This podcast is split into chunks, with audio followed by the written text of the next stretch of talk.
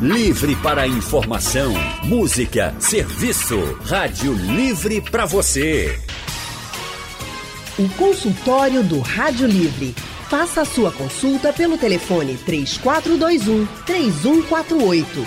Na internet www.radiojornal.com.br. Consultório do Rádio Livre hoje vai falar sobre os traumas emocionais em grandes tragédias. Há um mês, Pernambuco começou a vivenciar a maior tragédia em dias de chuva aqui no estado.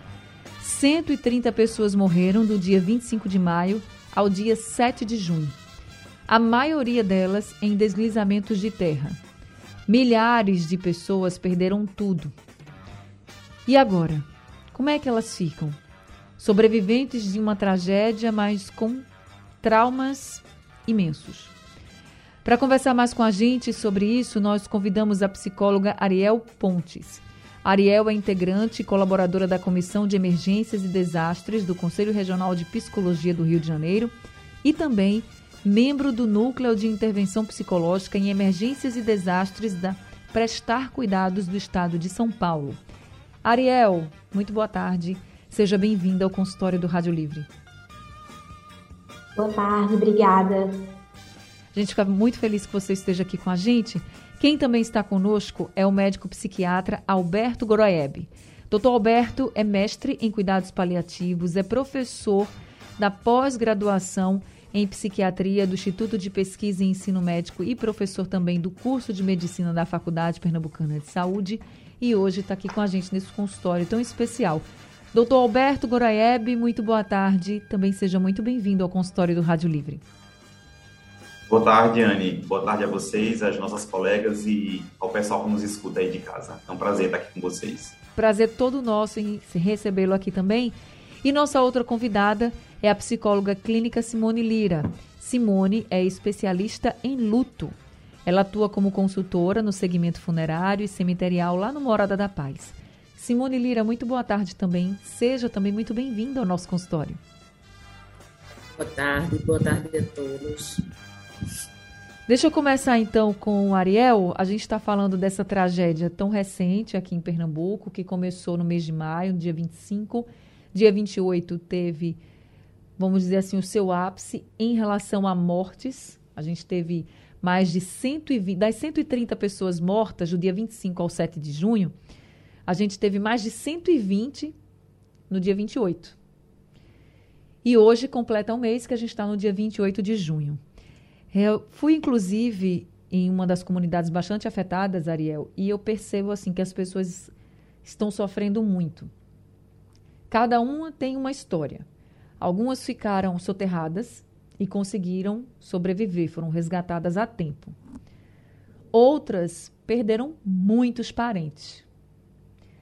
Tem história também de pessoas que viram seus parentes irem ajudar os amigos e vizinhos que estavam soterrados e acabou vindo um outro deslizamento de terra e essa pessoa que foi ajudar também morreu. Tem os pais que ficaram sem os filhos, os filhos que ficaram sem os pais, filhos que viram pai e mãe serem levados pela enxurrada de terra. E tem as pessoas que não perderam a vida e nem parentes, mas perderam tudo, a casa inteira. Conseguiram sobreviver, mas saíram com nada, saíram com a vida, né? Que é o mais importante, claro, mas aquela a vida inteira de trabalho ali para construir aquela casa, eles não conseguiram tirar nada, nenhum móvel, não conseguiram salvar nada, só deu tempo de sair. Que bom que pelo menos sobreviveu, claro. Mas as pessoas estão muito traumatizadas. E eu escutei assim, de todo mundo com quem eu conversei, todo mundo muito triste todo mundo muito revoltado com a questão da ajuda que não chega, que é prometida e não chega.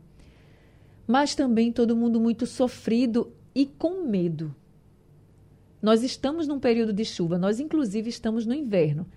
Aqui no Nordeste a gente sabe, né, que chove muito um dia, no outro dia tá sol bonito, danado, mas assim, começou a chover, todo mundo com quem eu conversei em Jardim Monte Verde, aqui, que fica ali no limite entre Recife e Jaboatão, todo mundo me dizia assim: Rapaz, quando chove, a gente já fica apreensivo, porque eles, quem tinha uma casa e sobreviveu não tem mais, ou a casa ficou lá e está condenada, saiu daquela casa, está em outra casa que foi alugada por vizinhos ou está na casa de familiares, mas na mesma área. Então, é área de risco ainda. Eu queria saber de você, Ariel, é possível, depois de uma grande tragédia, como essa e tantas outras que a gente já vem acompanhando e vivenciando no nosso país, é possível voltar a ser feliz?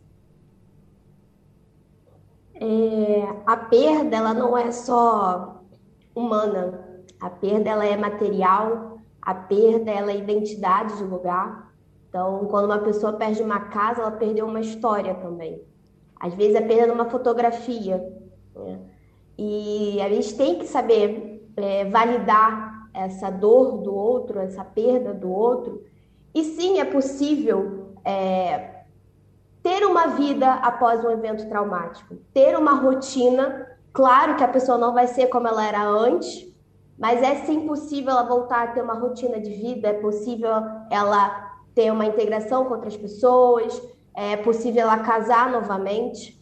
É, há uma parcela muito pequena, de, em média de 5% das pessoas que de fato vão ficar traumatizadas após um evento dessa magnitude.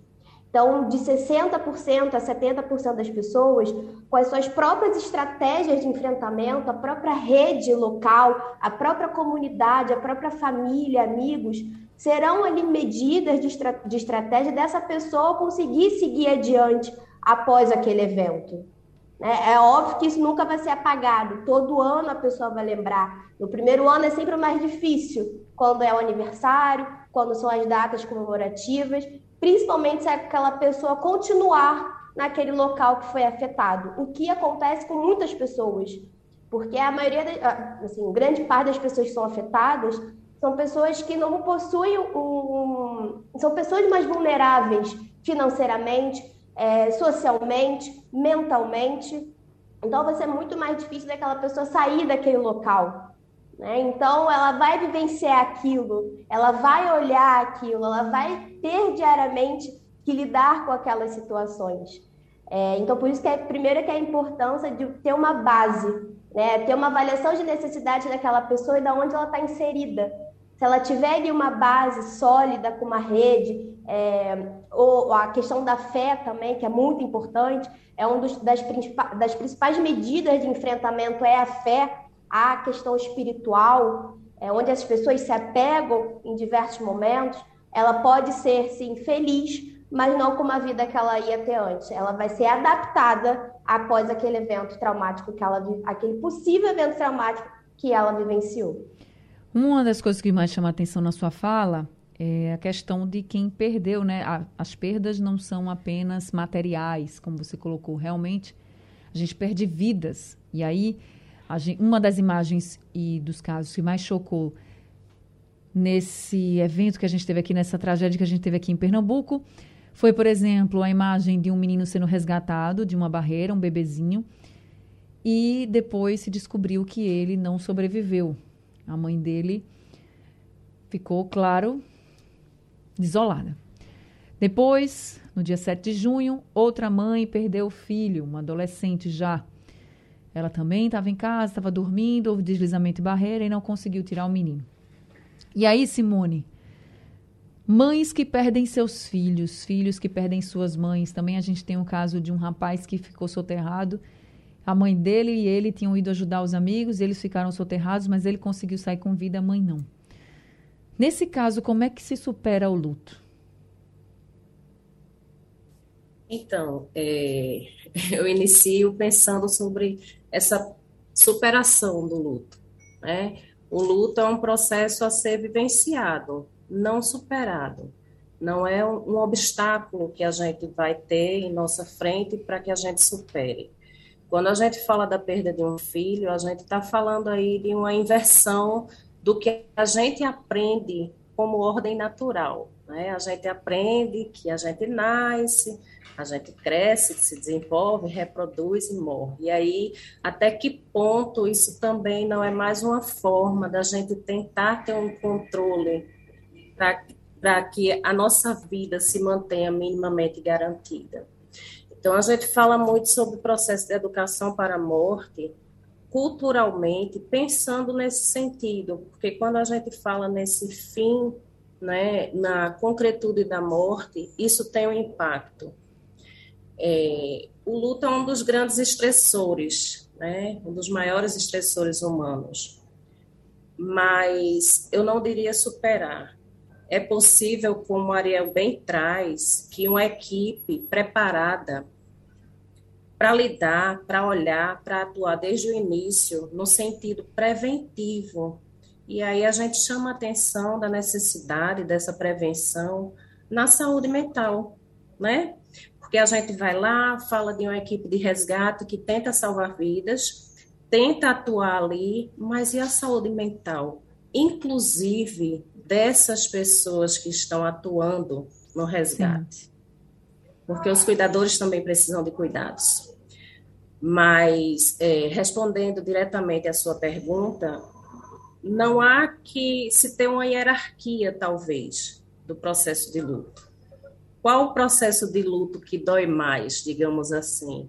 Aquele que é sentido por mim. Porque ele fala de um rompimento de vínculo. E quem está vinculado àquela pessoa sou eu. Óbvio que, junto com a vida de um filho, vão-se inúmeras vidas, inúmeros projetos, inúmeras partes dessa mãe. Mas acompanhada, né? Porque uma dor uma dor que pode ser dividida é uma dor possível de ser sentida. Com acompanhamento profissional, com alguém que tenha essa escuta, no caso dos desastres, né? no caso dos desastres, porque aí nós não temos apenas um elemento, nós temos vários elementos, são, como Ariel trouxe, né? são perdas inúmeras, concretas, simbólicas, e a partir daí essa mãe perde o filho, mas também para onde ela volta? Isso. Talvez ela perca tudo. Então, há de se ter um acompanhamento especializado é, nesse processo de luto, para que juntos possam trilhar essa caminhada da melhor forma possível, entendendo que é dentro do que é possível. É, gente, não é fácil, é difícil. E as pessoas que perderam sabem bem disso, estão vivenciando isso na pele. Por isso que a gente está fazendo esse consultório para ajudar vocês. Também tem o doutor Alberto aqui com a gente, que é médico psiquiatra. Já temos aqui um ouvinte conosco, que é o Andrade de Rio Doce. Andrade, boa tarde, seja bem-vindo. Boa tarde, minha querida Anne Barreto. Boa tarde, querida Ariel, doutor Alberto, doutora Simone, muito boa tarde. Sabe, Anne, eu acompanho o consultório há alguns anos e digo a você com todas as palavras que é o consultório mais dolorido que eu, que eu participo. Eu me compadeço de todas essas perdas. E sou humano e olho para o meu próximo como a mim mesmo. Parabéns, Anne Barreto, pela matéria que a Rádio Jornal proporcionou, com você encabeçando, sabe? É, impossível não se compadecer, gente, com, com, com, tudo que aconteceu. Essa matéria que você fez, Anne, escancara o descaso da coisa pública, do, do, do político, da política com o ser humano. Essa é a minha concepção. Era antes e continua sendo. Sabe? Parece que eles não se compadecem, parece que são feitos de pedra, coração de pedra. Coisas que não afetam a eles. Sabe? Eles parecem feitos de, de metal. Sabe? Tudo isso, que, tudo isso que aconteceu proporcionou feridas que eu não sei se vão cicatrizar. Não sei, sabe? Sabe, mortes que deixam vazio que eu não sei com que preencher. Eu não sei, eu não saberia dizer para pessoas que passaram por essas perdas, dizer, não, gente, recomeça dessa forma, recomeça de outra forma. Cadê o poder público? Porque não fez quase nada antes. E, pelo meu ver, ao meu ver, continuam fazendo quase nada. Não são só 130 mortes. Não são 130 famílias. Essa coisa se multiplica. Verdade. Parentes distantes, conhecidos, amigos. Pessoas que perdem tudo, perdem o trabalho, a dignidade, a saúde a, a coisa emocional, sabe? Muito provavelmente abale até a fé. Afinal de tudo, resta o quê, gente? Amigos, amigos, é, na minha compreensão existe um Deus, um Deus que é por todos. E espero que a fé que resiste dentro dessas pessoas que sobreviveram seja mais forte que tudo. Tá? E que as pessoas de bom coração continuem ajudando. Que me parece que isso vem sendo a mola mestra a gente, eu não tenho trator para ir lá desobstruir. Eu não tenho tijolo e cimento para construir. Mas tenho minha voz. minha voz deve valer de alguma coisa. Obrigado, queridos. Obrigada também, Andrade. De fato, é muito triste, né? Você falou aí da reportagem que eu fiz, realmente eu fui no, em Jardim Monte Verde, nos locais mais atingidos, e o que a gente vê é o retrato do descaso mesmo, o descaso antes da tragédia, porque não foram feitas obras para evitar esse tipo de tragédia. Descaso depois, porque um mês depois está tudo igual. E aí, é, Andrade fala dessa questão de não saber o que dizer, né? Quando uma pessoa perde outra querida, assim. É difícil mesmo, é muito difícil, você não, não sabe o que dizer. Muitas vezes é o abraço que diz muito. Quando a gente quer falar algo para alguém que perdeu pessoas tão queridas. É muito difícil. E aí, doutor Alberto, a gente sabe que numa grande tragédia tem muito estresse, muita dor, muita tristeza. A gente está falando de uma grande tragédia.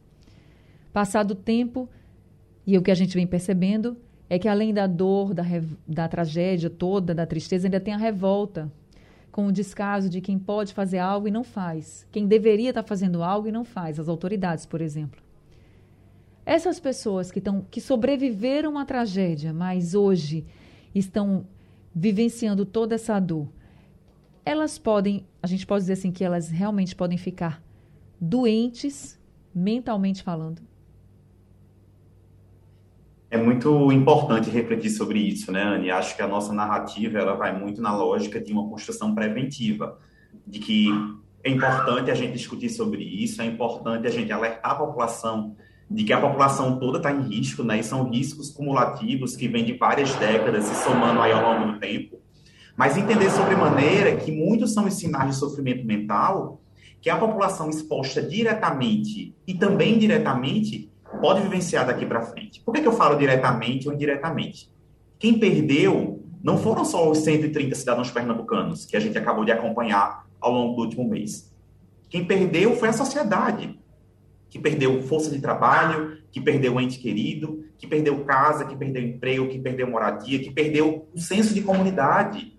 É muito importante que a gente entenda, e a gente sabe que a grande maioria das pessoas que foram embora eram pessoas que estavam à margem da sociedade porque não tinham direito a moradia digna, não estavam alocadas em um lugar de conforto, estavam nas barreiras, enfim, no, ao longo do processo, toda a vulnerabilidade que é apresentada, mas essas pessoas elas eram referenciadas para alguém, elas eram amores de outras pessoas, elas foram perdidas.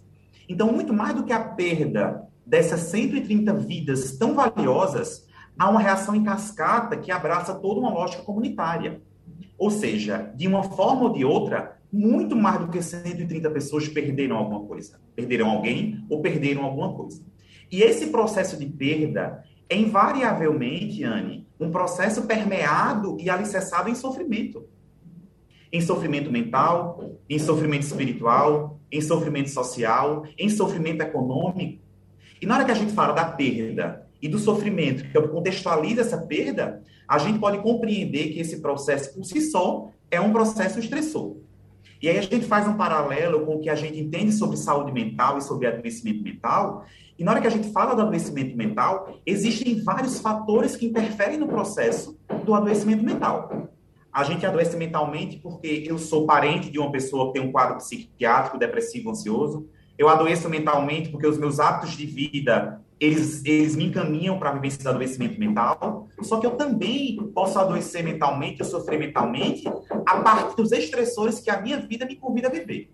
E aí eu falo de um momento de perda, de sofrimento, isso aí pode ser a porta aberta para o adoecimento mental. E, nessa, e na narrativa desses adoecimentos mentais, no contexto dos lutos, das tragédias, das perdas, existe uma série de processos psicopatológicos que, nesse momento aqui, a gente, enquanto sociedade civil, precisa estar atento para conseguir acolher essas pessoas. A gente fala em reações de adaptação, a gente fala de transtornos de, de adaptação, a gente fala de, de, de, reações com sintomas de ansiedade, de reações com sintomas depressivos. A gente fala, ao longo do tempo, do chamado transtorno do estresse pós-traumático, uma reação emocional intensamente desorganizada, vivenciada por pessoas que vivenciaram o sofrimento e a perda, direta ou indiretamente. Ou seja, houve tudo o que aconteceu e talvez a gente precise agora unir forças e se capacitar tecnicamente para conseguir abraçar as pessoas daqui para frente. Porque a dor que elas vivenciaram não ficou para trás, não foi embora com a chuva. A dor está aqui, é concreta. E a gente precisa se perguntar: como é que a gente deve ajudar e encaminhar essas pessoas daqui para frente? O que, é que a gente deve observar enquanto sociedade civil, enquanto governo, enquanto trabalhador do SUS? O que é que deve ser feito nesse momento para que a gente possa encaminhar as pessoas que estão sofrendo de acordo com a necessidade de cada uma? Porque cada um vai ter a sua necessidade. Não é porque um perdeu a mãe, o outro perdeu o filho, o outro perdeu a casa, que a dor vai ser maior, menor, vai ser, ou vai ser mediana. Não é assim que acontece. Existem pessoas que, que vivenciam, na verdade, agora um luto presumido, indireto, na hora que a gente fala, porque perderam um senso de referência comunitária. Isso, para uma pessoa idosa, por exemplo, é extremamente desestruturante. Eu vivi aqui a minha vida toda. Era nessa casa aqui humilde, que não tem luxo, que não tem energia muitas vezes, que não tem acesso à água potável muitas vezes, que eu construí a minha vida e a minha história. E agora essa casa foi embora. Tem noção de, de, de como é complexa essa experiência para essa pessoa? Então, enquanto sociedade, o que é que deve ser feito? Como é que a gente deve observar esse cenário daqui para frente? Né? Como é que a gente deve observar as pessoas que estão mais próximas? E aí eu chamo a atenção, de fato, para os parentes, mas também para a comunidade que ficou, para os agentes comunitários de saúde, que muitas vezes são aquelas as frentes do Sistema Único de Saúde, que estão nas casas, que estão ali próximo à comunidade e à população. Como é que a gente observa quem está deprimido? Quais são os sinais, por exemplo, das crises de ansiedade, de pessoas que perdem a motivação, de pessoas que perdem a vontade de fazer as coisas, de pessoas que perderam o brilho para viver. E essa falta de brilho, essa falta de vontade, de motivação e de combustível, que vem de forma secundária a esse transtorno todo, pode falar de adoecimento mental. E são essas pessoas que talvez mereçam ainda mais a nossa atenção, Anne. Doutor Alberto, o que, que as pessoas podem começar a sentir, essas pessoas que foram vítimas diretas, por exemplo, da tragédia, que perderam seus, suas moradias, seus familiares, o que elas podem começar a sentir ou já estão sentindo e não sabem, por exemplo, que isso é decorrente ao trauma que viveram, a tragédia que viveram? Acho, Anne, que existem dois principais grupos de sintomas que acredito que vale a pena a gente tomar nota aqui nessa discussão. O primeiro grupo dos sintomas é o grupo dos sintomas ansiosos e o segundo grupo dos sintomas é o grupo dos sintomas depressivos. Na hora que a gente fala das reações de ansiedade, Anne, a gente fala de uma caracterização que pode vir a partir, por exemplo, de uma percepção pessoal da pessoa de um excesso de preocupações. Eu não consigo ficar com minha cabeça tranquila, eu não consigo me sentir leve, eu, não eu, eu sinto meu pensamento o tempo todo acelerado, confuso, intensamente vinculado a preocupações de diversas ordens. Preocupações que podem ser, inclusive, preocupações intrusivas, como a gente faz. Doutor, eu não consigo parar de pensar naquela chuva. Eu não consigo parar de pensar na minha casa caindo. Eu não consigo parar de pensar no medo e no temor que eu passei naquele dia, naquela noite, naquela semana. Essa ansiedade ela pode vir para o corpo muitas vezes, Anne. E aí, na hora que a gente vai falar das chamadas crises de ansiedade, que nada mais são do que reações do nosso corpo ao sofrimento mental. Então, no momento de ansiedade, é comum que as pessoas sintam, por exemplo, o coração mais apertado, o coração mais acelerado, uma sensação de falta de ar, de que puxa o oxigênio e parece que ela não se sente confortável, as pernas que podem tremer, a sudorese, o suor nas extremidades. É como se o corpo ele tivesse vivenciando uma aflição também de forma muito caracterizada. Para além dos sintomas físicos, a irritabilidade, a dificuldade em manter-se concentrada, a perda de atenção, dificuldades em relação ao sono, alterações do apetite que podem falar de um apetite exacerbado ou de um apetite reduzido, tudo isso aí gerando sofrimento e gerando prejuízo funcional. E, e, existem certas experiências, Anne, tão intensas que as pessoas perdem a capacidade, por exemplo, de trabalhar que elas perdem a capacidade de arrumar sua casa, que elas perdem a capacidade de, por exemplo, ir no banco, ir no supermercado fazer uma simples feira, porque elas não conseguem, porque elas estão na flor da pele por conta dos sintomas ansiosos. Então, os sintomas de ansiedade, eles estão fortemente vinculados ao estresse, e nesse momento aqui tão recente, certamente são eles que estão mais, é, é mais presentes aí na experiência das pessoas que, que passaram pela experiência dolorosa do sofrimento causado pelas enchentes. Um outro grupo de sintomas também intensamente prevalente e que também merecem a nossa atenção, Anne, é o grupo dos sintomas depressivos. Diferente das reações de alerta que o sintoma de ansiedade vai trazer, aqui na depressão há uma sensação subjetiva de intenso sofrimento, de intensa tristeza, de falta de motivação, de falta de energia, de falta de vontade, por exemplo, de levantar da cama. Parece tão banal que todo mundo aqui acorde, levante da cama, vá ao banheiro, vá fazer uma refeição, Mas na hora que a gente fala do adoecimento preconizado por um quadro depressivo, até as pequenas coisas, elas são intensamente prejudicadas. Tudo que demanda energia do corpo, tudo que demanda iniciativa, parece que se reduz a muito pouco. E é essa vivência melancólica, de intensa tristeza, de intensa angústia, angústia é uma palavra que muitas pessoas trazem para poder é, é, é, exemplificar o que estão sentindo. Doutor, é uma angústia que eu não sei explicar, mas que eu sinto aqui dentro de alguma forma. Então é isso que a gente tem que estar atento no mais das vezes, tá? As reações de ansiedade, as reações depressivas, a alteração do sono, do comportamento social, é nisso que a gente tem que estar atento. Oh, é muito difícil. Ariel, como é que a gente lida com tudo isso? Porque é algo que você não pode evitar, né? A tragédia já aconteceu. E pode ser que chegue. Você vai ter que passar por um tratamento, eu sei, mas além do tratamento, e até, veja, às vezes eu fico aqui pensando, será que essas pessoas vão ter acesso a esse tratamento? Como é que elas podem lidar com isso já a partir de agora? Tá tudo tão difícil para todo mundo? É, não, não, tem como prever, né? Por isso da importância de uma mitigação, né, dessas situações, desse, dessas reações normais nessas situações anormais. É, como bem o doutor Alberto disse, né, tanto dos sintomas da ansiedade, como também o possível depressivo, também entender que a insônia, a raiva, a culpa, elas são reações normais para esse evento.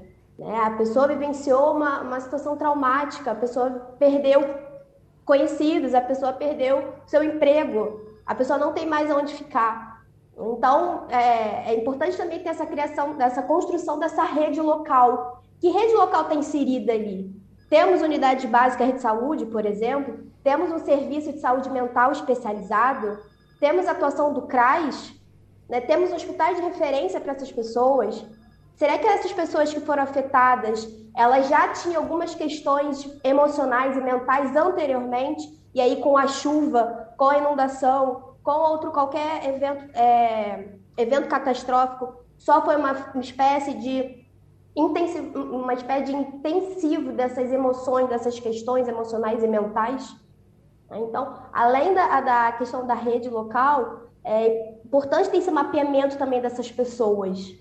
Quem que né, já tinha um atendimento antes, quem são os grupos vulneráveis, crianças, idosos, deficientes, né? Para a gente fazer, é, nós como saúde mental, ter um serviço especializado para essas pessoas e não perder tempo. Já que não temos uma sociedade preventiva, somos uma sociedade, infelizmente, muito reativa, não podemos perder tempo agora que já aconteceu. E sabendo que isso pode acontecer no ano que vem, no outro ano e posteriormente. Porque são fenômenos naturais. Né? A gente não vai ter como controlar a chuva. O que a gente tem que controlar são as medidas de prevenção. E já que a gente não vai conseguir prevenir, então vamos reconstruir e fazer uma reconstrução dessas pessoas e dessa comunidade que foi afetada de alguma forma. Então, além das obras de prevenção que a gente está cobrando tanto das autoridades, a gente também precisa cobrar esse apoio, esse acolhimento também pós-tragédia para essas pessoas que estão, sim, emocionalmente ainda mais fragilizadas e muitas ficando doentes emocionalmente falando. Doutor Alberto Goraeb, no instituto que o senhor trabalha, né, o Instituto de Pesquisa e Ensino Médico, o IPMED, tem atendimento psiquiátrico de graça, né? Então, como é que as pessoas podem fazer para participar? Ana, isso é bem importante, né? A gente precisa estar munido das estratégias e do cenário de atuação em cuidado em saúde que a gente dispõe na sociedade, além, então, das unidades básicas de saúde, dos centros de referência e atenção psicossocial, dos CAPS, dos CRAS que já foram citados, a gente conta com algumas iniciativas que são iniciativas privadas, mas que caminham em paralelo aí junto ao Sistema Único de Saúde, buscando e vislumbrando a assistência ao cuidado das pessoas. Uma dessas estratégias que a gente tem aqui em Recife é o ambulatório de psiquiatria, né? Vale ressaltar que é um ambulatório especializado em psiquiatria, onde é, médicos realizam sua formação em psiquiatria, sua pós-graduação em psiquiatria. E aqui em Recife, desde o ano passado, a gente tem a, foi aberto o ambulatório de psiquiatria do IPMED, que é esse instituto ao qual você faz referência agora. Aqui em Recife, o IPMED está localizado aqui em Boa Viagem, na Avenida Domingos Ferreira. É, a gente consegue ter um acesso mais fácil para a população, qualquer população. Já existem vínculos construídos aí com algumas prefeituras da região metropolitana e também da cidade do Recife. mas também há uma demanda espontânea, Anne, que os pacientes eles podem procurar espontaneamente a escola para poder realizar o seu atendimento, tá? É, é, preciso ter um encaminhamento médico, e aí qualquer médico dá um dado básico de saúde, de um serviço de emergência, que identifica a necessidade, isso é importante também relembrar, Anne, porque a gente pode ter colegas médicos ouvindo também e, que entendam e que encontram a necessidade de realizar um encaminhamento e o paciente procura a IPMED para poder realizar o seu agendamento. Mensalmente, o ambulatório de psiquiatria funciona, um ambulatório com supervisão de médicos especialistas e que vislumbra aí o atendimento e o acolhimento à população que mais precisa. Então, gente, o IPMED fica lá na Avenida Engenheiro Domingos Ferreira, no bairro de Boa Viagem, para quem se interessar por esse atendimento. Doutor Alberto, muito obrigada por esse consultório de hoje, pelas orientações viu, que o senhor trouxe para a gente. Muito obrigada. agradeço o espaço. Queria agradecer muito também a Ariel Pontes. Ariel, para a gente finalizar, o que você diria para essas pessoas hoje que estão, vivenciaram a tragédia ainda estão sofrendo? É, eu diria que isso pode passar, é, que é preciso vivenciar essa dor, é preciso vivenciar essa perda, mas é preciso buscar uma rede é, da comunidade, uma pessoa de referência para poder seguir junto, porque nem sempre a gente consegue lidar com essas perdas sozinhos. E o amor é a dor. Então, tudo que você coloca afeto e você perde, isso pode ser um motivo de sofrimento posteriormente. Muito obrigada, Ariel, pelas suas palavras. Tenho certeza que você ajudou muita gente só em dizer isso. Queria agradecer também a Simone. Simone, você, você é especialista em na psicologia do luto, né? Então, o que, é que você poderia dizer às pessoas que hoje choram as mortes dos seus parentes? Então, o doutor Alberto eh, me trouxe uma reflexão, né? Eu fiquei pensando aqui o quanto o luto também grita por essa sociedade que não acolhe dores.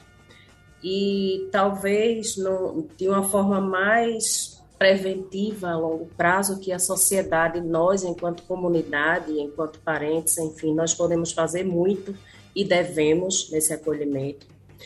O quanto a gente tem que estar atento né, nesse momento em que a gente precisa acolher essas dores, porque o acolhimento ele não é feito apenas de técnica, né? Às vezes a gente pensa, Sim. nossa, vou ao psicólogo e está tudo resolvido. Não, muitas vezes eu, eu brinco sempre é, no trabalho, eu digo, olha, a criatura mais dispensável aqui sou eu, porque é, lá nós temos uma vivência de uma capacitação em luto de uma forma mais humanizada para acolher as pessoas. Mas enquanto seres humanos, compreender que as questões existenciais elas estão para além das técnicas. Então que a gente, enquanto ser humano, cada um de nós, a gente tem o exercício de diariamente trabalhar esse acolhimento e essa essa questão humana de sermos acolhedores.